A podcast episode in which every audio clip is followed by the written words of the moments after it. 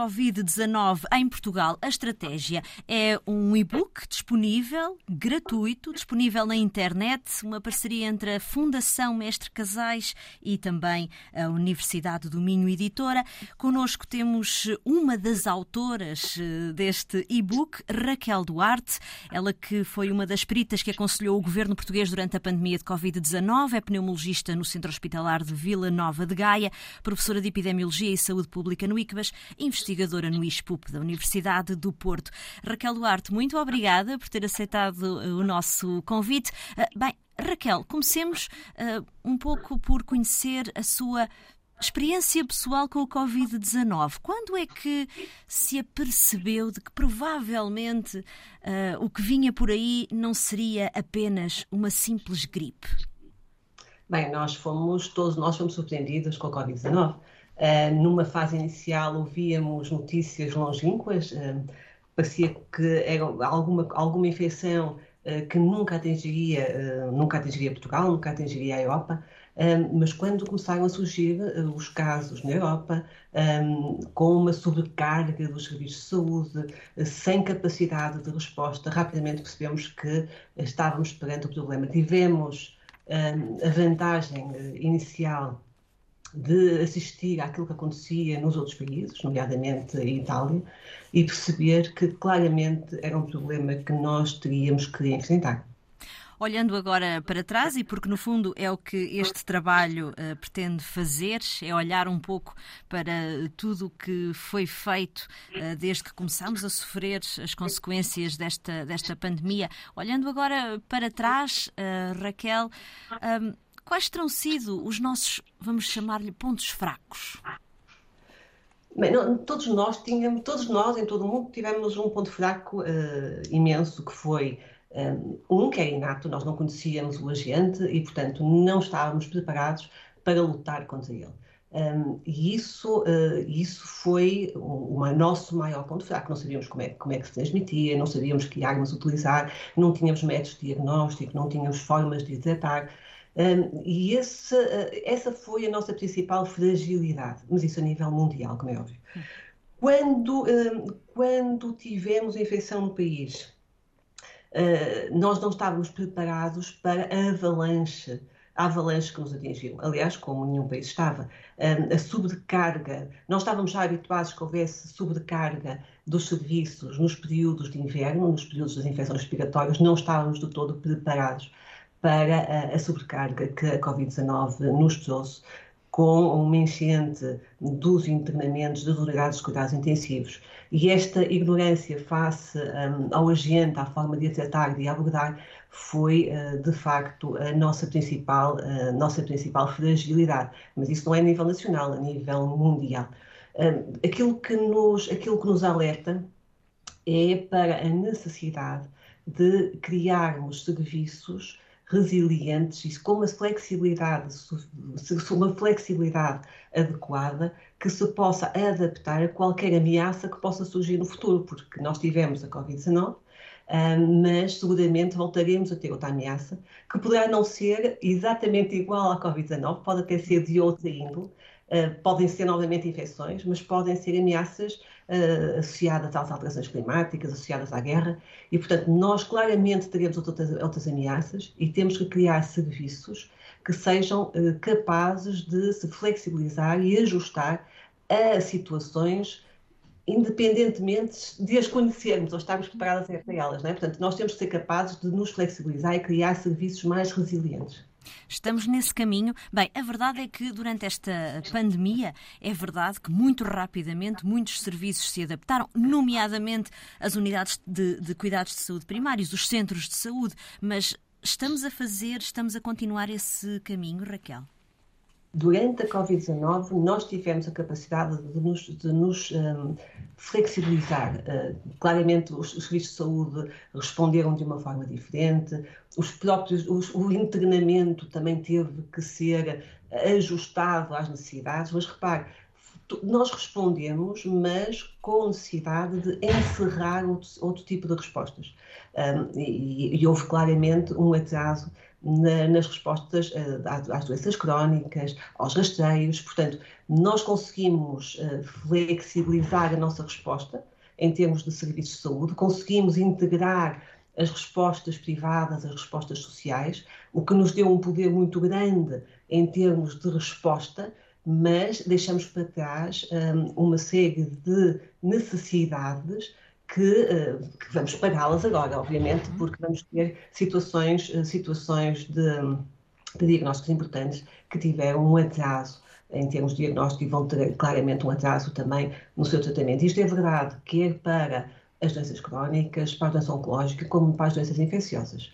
Uh, por exemplo, na, na, tuberculose, nós estamos a ter claramente um efeito da Covid-19, um, porque uh, provavelmente associado a um atraso do diagnóstico e aquilo que nós estamos a assistir, aquilo que estamos a assistir é um aumento da mortalidade associado à, associado à tuberculose.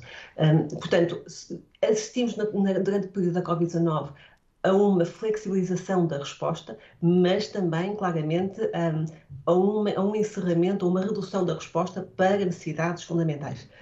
Aprendemos a lição?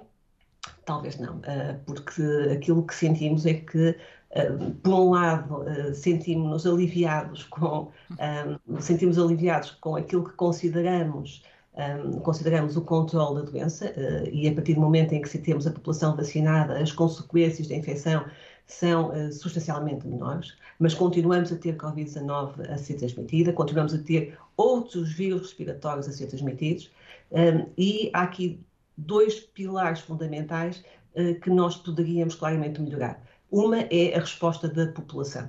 A população, a comunidade, deveria ter já integrado uma série de comportamentos que poderiam reduzir o risco de transmissão das infecções. Como, por exemplo, Raquel? como por exemplo, eh, como por exemplo evitar estar com os nossos contactos sociais, familiares, profissionais, quando temos sintomas respiratórios, quando andamos com tosse, com rinorreia, quando temos febre, eh, evitar esses contactos sociais, evitar a transmissão quando nós sabemos e sentimos que estamos doentes, ventilar melhor os espaços. Nós dissemos durante todo o período da pandemia que uh, os espaços fechados, mal ventilados, eram locais de risco, em que facilitavam a transmissão da infecção. Um, não houve grande melhoria na qualidade do ar interior. Um, continuamos a ter locais de trabalho, locais sociais, em que a ventilação não é adequada e que favorece a transmissão da infecção.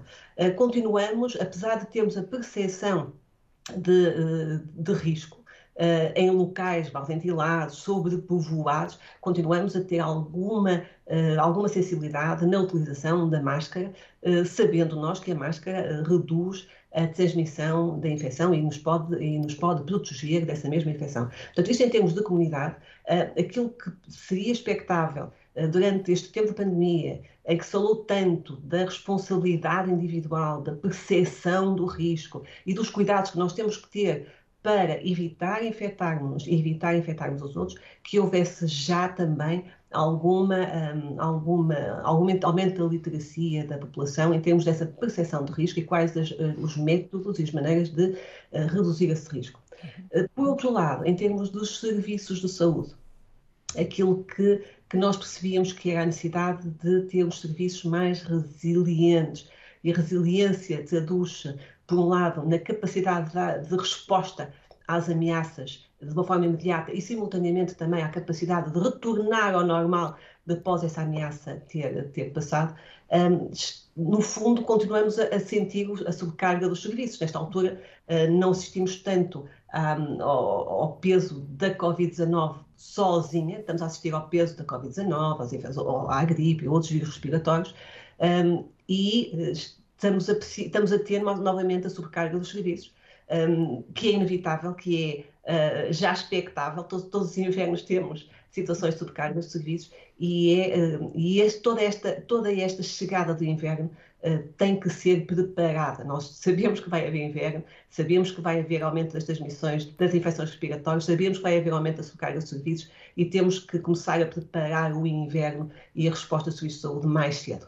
Quando fala em preparar o inverno, isto também implica, uh, como já disse, uh, os cuidados que a população deverá, deverá impor, mas isto implica também uma outra nova forma de pensar, Raquel, e provavelmente até pensar o trabalho por exemplo, neste caso, de aumento de infecções, eh, de aumento das necessidades de, recorrer aos serviços de saúde. Eh, eh, será que poderíamos equacionar, voltar ao teletrabalho para aqueles que essa possibilidade é possível, digamos assim? Eu diria que sim. Não propriamente só o teletrabalho. Há aqui duas situações que são importantes. Uma é como é que o indivíduo se comporta quando tem sintomas respiratórios. Um, e é importante, sendo possível, que seja que faça, que possa fazer, ou, seria importante que houvesse possibilidade de uh, fazer teletrabalho.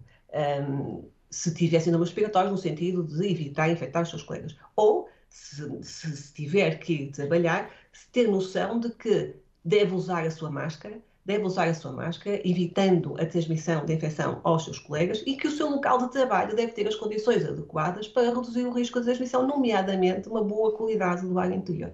Portanto, isso é em termos de, de comportamento individual e comportamento também do, das entidades empregadoras é preciso que as entidades empregadoras garantam segurança no seu local de trabalho. E se os locais forem uh, adequados, adequados em termos de de estrutura espacial, de distribuição dos locais de trabalho e, sobretudo, da ventilação, hum, nós passamos a ter locais interiores seguros. Outra coisa que é que falou, que foi a procura dos serviços de saúde. Durante a Covid-19, um, houve uma grande utilização da CNS 24 um, e esta é uma boa prática. A, a, a, a situação de uh, as pessoas contactarem o SNS 24 receberem orientação de qual é o serviço mais adequado para onde se devem dirigir ou uh, recomendações em termos de, de, comportamento face aos seus sintomas, é o comportamento adequado. Continuamos a assistir uh, à procura de, do serviço de urgência para situações que não são de todo adequadas. É evidente que os, os cuidados primários também não têm capacidade para dar resposta a todas as situações. Portanto, é preciso por um lado, eh, criar novamente eh, o hábito de, eh, de contactar o SNS 24, de ter essa orientação em termos de qual é o serviço mais adequado para, para, as, pessoas, para as pessoas recorrerem, mas também terem a literacia suficiente para perceber que há situações que não necessitam de, de, de cuidados médicos. há situações, situações de, particularmente nesta altura do ano, de infecções respiratórias em que, uh, em que uh, há, há, uma série de comportamentos que nós podemos ter sem necessidade de cuidados médicos, quer a nível de cuidado de medicina geral familiar, quer e muito menos serviço de urgência. Em relação à Covid-19, Raquel, e porque uh, provavelmente a percepção geral é de que a Covid passou a ser algo, digamos, entre aspas, normal, mas continuamos a incentivar a vacinação. Sim, a vacinação foi fundamental. Um, aliás, o, aquilo que mudou o panorama da, da Covid-19 foi precisamente a vacina. A vac... quer, quer, quer, a primeira torna, quer depois o, o, os reforços. Os reforços. Porque os reforços foi, permitiram, de uma forma muito clara, a proteção da população, isto é, há transmissão, há transmissão, há, há, vírus na comunidade e, portanto, há necessariamente transmissão da infecção, mas as consequências da infecção são substancialmente menores. Isso viu-se imediatamente, a partir do momento em que nós, nós, e nós somos um sucesso em termos de cobertura vacinal, e viu-se perfeitamente o efeito benéfico, protetor da vacina na nossa população, particularmente nas populações mais vulneráveis, nas populações que tinham quadros mais complexos, mais graves uh, e que morriam, uh, pela Covid-19, a vacina foi fundamental. O que é importante, uh, e repare, houve uma adesão muito grande da população à vacinação. É natural que, com, um, com a normalidade uh, da, da infecção, as pessoas relaxem um pouco e não o devem fazer. não o devem fazer. Isto é verdade que é para a Covid-19, que é para a gripe, é importante que as pessoas tenham os tais comportamentos adequados, mas também se protejam. E protejam, e a melhor proteção é, é a vacinação, é, é a vacinação. Portanto, a vacinação permite proteger a nossa população, particularmente os mais vulneráveis, e isso sempre associado a todos os outros comportamentos. Exato. Os outros comportamentos são fundamentais. Não nos podemos esquecer. Não nos podemos esquecer dos outros comportamentos. Até porque a Covid-19 deixa realmente eh, marcas a longo prazo na nossa, na nossa saúde. Nós temos o, nós temos o síndrome da, da long Covid. Um, que, é, ainda não está completamente esclarecido quais serão as consequências a longo prazo da Covid-19, mas temos, uh, temos sequelas que se mantêm se mantêm no tempo eh, e, e, vão, e, que vão deixar algumas maletas um, nas pessoas infectadas, mesmo pessoas que tiveram formas ligeiras da doença. E, portanto, temos que estar atentas a elas e temos que ser capazes, nós próprios serviços de saúde, de dar resposta a, esta, a estes quadros clínicos. Para terminar, Raquel, teve medo durante esta pandemia? Medo. Uh, acho que todos nós tivemos. Um, ehm, medo. Medo não sei se será a palavra mais adequada, uh, mas de facto, se calhar é. Uh, nós tivemos uma situação que não conhecíamos, para a qual nós não estávamos preparadas. Portanto, tivemos que, um, tivemos que no fundo, basear-nos naquilo que já sabíamos, que eram as nossas competências noutras áreas, e adaptá-las à, à Covid-19. Isto foi todo um processo de aprendizagem. E foi precisamente isso que este livro tentou passar. Uhum.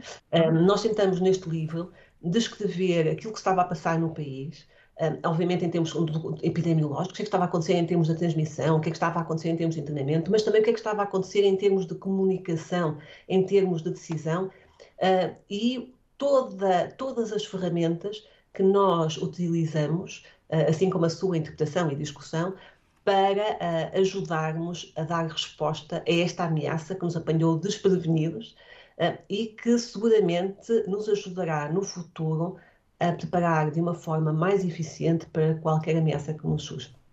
Covid-19 em Portugal, a estratégia, um e-book disponível de forma gratuita na internet, basta fazer a pesquisa. Autoria de profissionais das várias áreas: Feliz Bela Lopes, Felipe Alves, Ana Aguiar, Hugo Monteiro, Marta Pinto, Oscar Felgueiras e também a autoria da nossa convidada, a pneumologista Raquel Duarte. Raquel, muito obrigada por ter estado connosco. Obrigada.